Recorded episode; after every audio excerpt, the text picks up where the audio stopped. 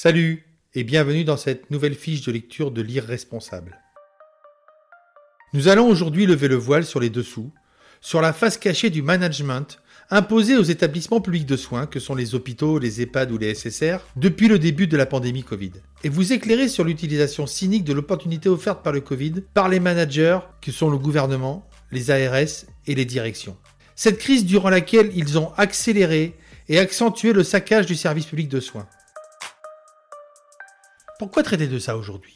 Tout simplement parce que malgré la succession de vagues Covid, l'arrivée de variants toujours plus agressifs, toujours plus contaminants, la campagne électorale des présidentielles a étranglé le cri des hospitaliers. Parce que la mise en danger continuelle et la violence imposée aux soignants des hôpitaux et des EHPAD publics depuis le début de cette pandémie a été effacée, cachée, niée, alors qu'elle est dans toutes les mémoires mais comme sont aussi volontairement occultées dans cette campagne les conséquences sur la population de l'organisation hospitalière, de son management, et qui découlent de la doctrine idéologique de la firme Macron au pouvoir. Cette firme Macron ultralibérale dont McKinsey est un des symptômes devenus par accident visible.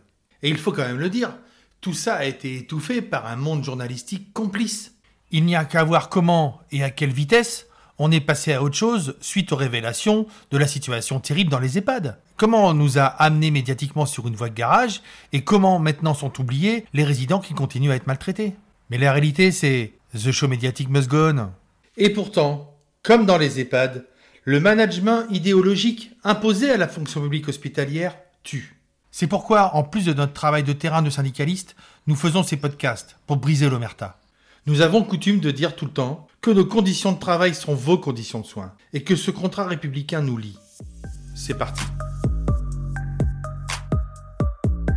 La pandémie Covid a montré, en vrai, à quel point les politiques antérieures de destruction de l'hôpital public avaient déjà fait des dégâts, combien ce saccage était déjà bien avancé. Mais l'hôpital ne s'est pas détruit tout seul, ou à cause des malades, ou pire encore, à cause de ses salariés, car parmi les moins payés de l'OCDE. Non, l'hôpital est détruit par les gouvernements successifs depuis près de 30 ans, au nom de leur idéologie simple. Cette idéologie, c'est la santé est une marchandise comme les autres. Donc l'hôpital doit devenir une entreprise publique qui offre des parts de marché à des start-up, à des fonds de pension ou à des spéculateurs privés. Conséquence directe, la santé n'est plus un droit fondamental mais un marché. Donc plus besoin de services publics pour assurer la santé des Français qui devient une charge et qui doit être transformée en source à profit.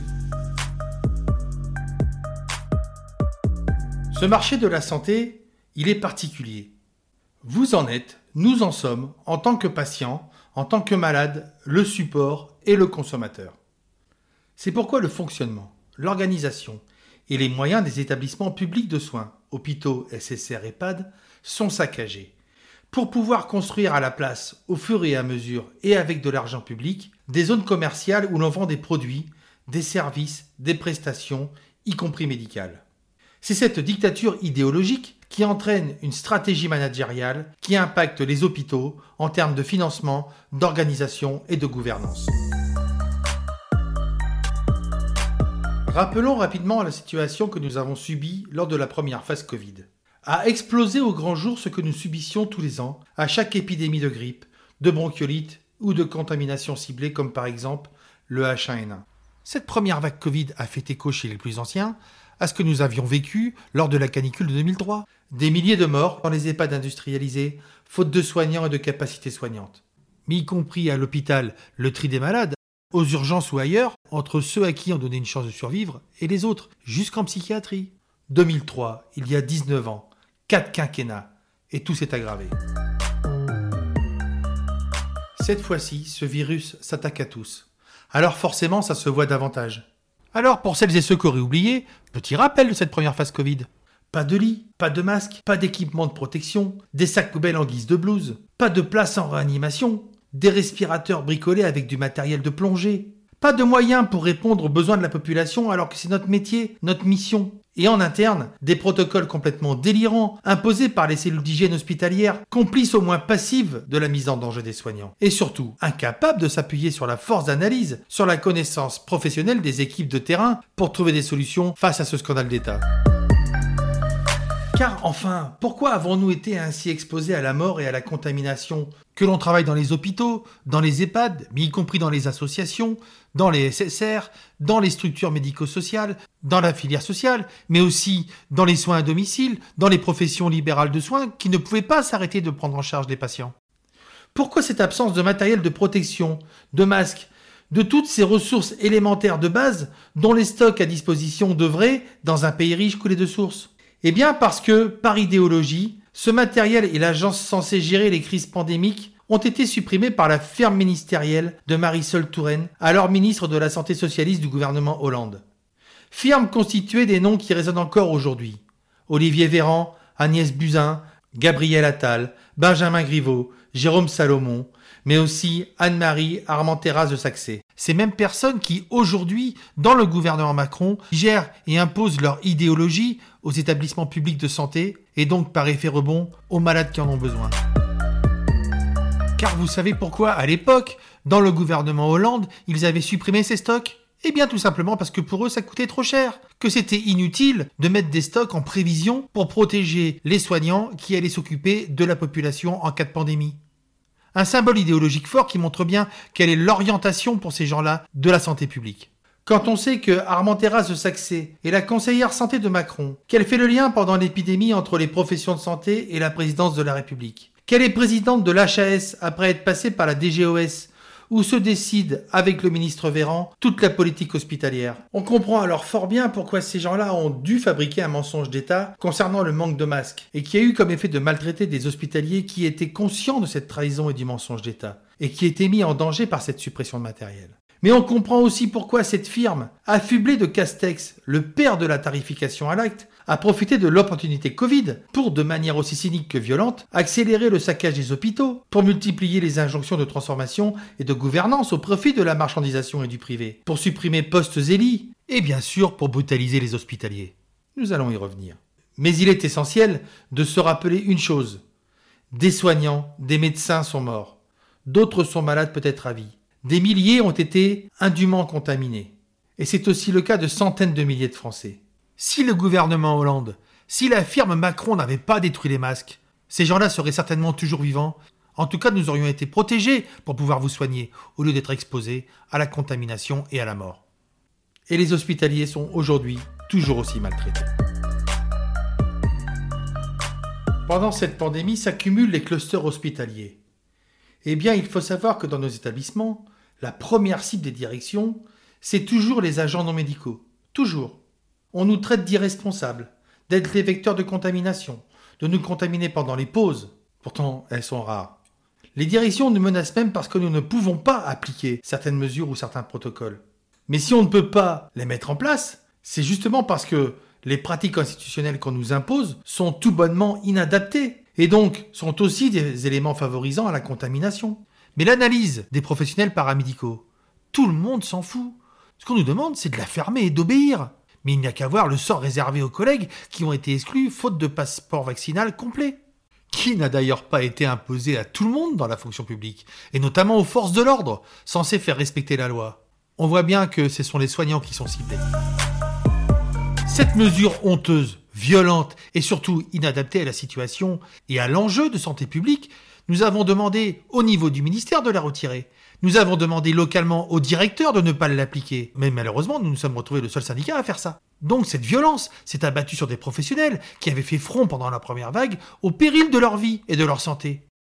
Macron, Véran et leurs clics ont donc décidé de plonger des hospitaliers dans la misère sociale, mais y compris de priver les équipes des renforts essentiels pour lutter contre la pandémie et pour assurer votre santé, la santé publique. Dans cette histoire, nous sommes tous maltraités, tous mis en danger, et les usagers aussi par la même occasion. Car quand même, cette situation est folle. Alors que gouvernement et direction nous obligent à venir bosser contaminés à cause du manque de personnel, alors que la vaccination, bien qu'essentielle pour protéger des formes graves, ne bloque pas ni la contamination ni la transmission, alors que nous savons travailler en protégeant les patients et en se protégeant nous-mêmes si nous avons le matériel nécessaire, ce gouvernement a réussi à supprimer des effectifs et à punir des hospitaliers de manière on ne peut plus violente en prenant pour prétexte le passeport vaccinal. Des collègues qui ne mettaient en danger qu'eux-mêmes. Ces professionnels étaient-ils plus dangereux pour les patients que les autres? Non. Ces professionnels ont-ils failli? Non. Ces professionnels ont-ils fait des fautes permettant leur exclusion? Non. Nous l'avons officiellement dénoncé à Sud, localement et au ministère. Le tabassage dont ont été victimes ces professionnels, la situation sociale dans laquelle on les a plongés est une insulte, une preuve de mépris et de cynisme idéologique crachée à la figure de chaque hospitalier. Il fallait le faire, supprimer des effectifs en pleine pandémie, alors que tout le monde sait que nous manquons cruellement d'effectifs. Ben ça les a pas dérangés, ils l'ont fait. Rien d'étonnant, on va voir pourquoi. Pourquoi ce gouvernement s'est-il permis de prendre des décisions aussi folles? Ben C'est parce qu'il s'est senti pousser des ailes grâce au Ségur et grâce à son résultat. Nous vous expliquerons tout ça en détail dans un autre podcast que nous vous proposons sur notre chaîne Lire Responsable. Les signataires du Ségur ont envoyé un message clair à ce gouvernement et à sa firme. Allez-y, privatisez, industrialisez, pillez le service public au bénéfice du privé. Les syndicats signataires du Ségur vous protègent de toute révolte de terrain. C'est tellement vrai que le Ségur a clivé les hospitaliers de manière si puissante que toute résistance collective est rendue aujourd'hui impossible alors que nous sommes noyés par les vagues Covid successives. Une situation de choc permanent, favorable à tous les managements toxiques et autoritaires. Depuis le début de la pandémie Covid, le management hospitalier est confisqué par des cellules de crise toutes puissantes organisées entre direction et médecins. Comme ça s'est passé au niveau gouvernemental avec le Conseil de défense sanitaire, cette crise a permis aux directions d'effacer toute démarche incluant les représentants légaux des salariés en ce qui concerne pourtant leurs organisations de travail, leur sécurité et leur vie. Cette crise Covid a été l'outil pour réduire les professionnels de santé, les soignants non médicaux, les professionnels de la fonction publique, à un rôle d'exécutant de décisions dont on les a autoritairement exclus alors que personne ne connaît mieux qu'eux la réalité de terrain et comment s'adapter aux difficultés que nous inflige la période Covid. Cette confiscation de l'analyse et de l'expertise des professionnels paramédicaux dans la vie des établissements est un symptôme révélateur concret de ce changement d'ADN des hôpitaux publics transformés en industrie à soins. Jamais le vocable ressources humaines n'a été à ce point adapté à ce qu'entendent faire des paramédicaux les managers hospitaliers. C'est pourquoi nous avons dû subir des organisations de travail complètement folles, tellement contraires aux objectifs de santé publique, car ne servant qu'à continuer à produire de l'acte malgré les obligations de s'occuper des patients Covid hospitalisés, malgré l'absentéisme et malgré les risques de clusters hospitaliers. C'est d'ailleurs parce que les médecins ont souvent refusé des organisations de travail et d'hospitalisation sécurisées, mais donc moins efficientes en termes de rentabilité, que nous avons vu se multiplier les clusters hospitaliers. Et cette réalité brise certainement certains fantasmes dans la population. Pourtant, elle est réelle. Car ce serait un mensonge que de dire que la majorité du monde médical a résisté et résiste aujourd'hui à la casse de l'hôpital public.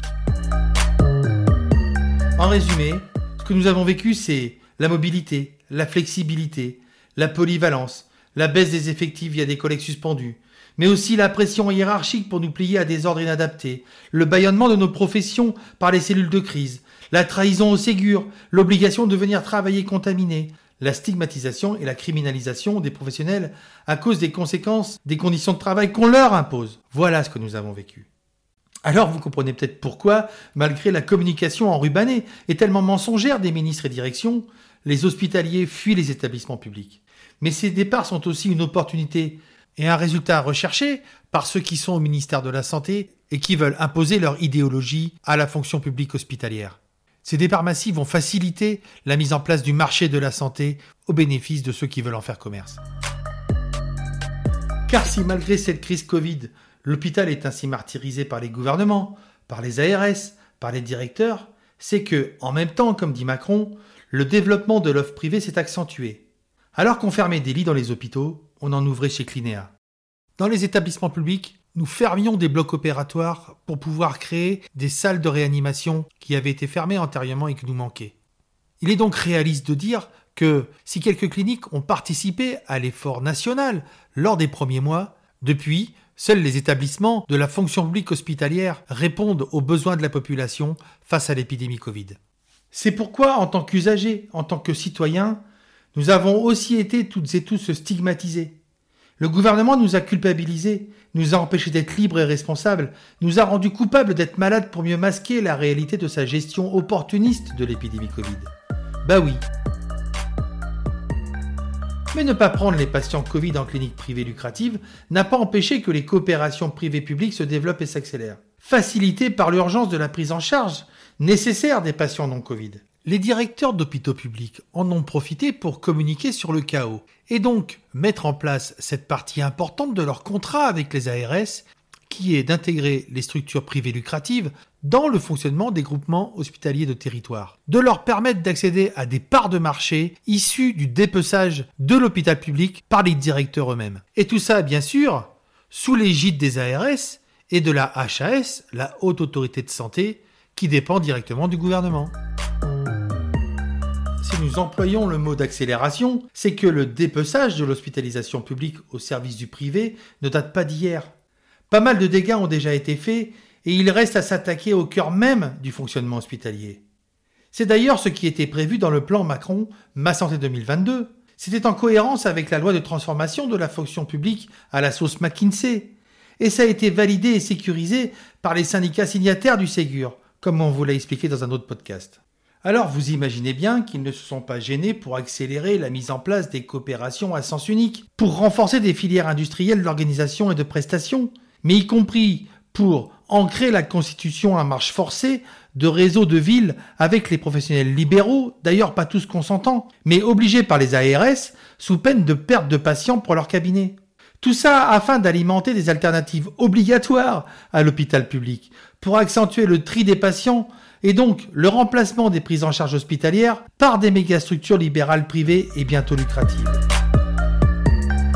Et oui, c'est bien dans ces contrats pluriannuels des directeurs des hôpitaux publics, ces fameux CEPOM, que de piller l'hôpital public pour développer l'offre privée de soins via les GHT, les GCS, les plans ville-hôpital.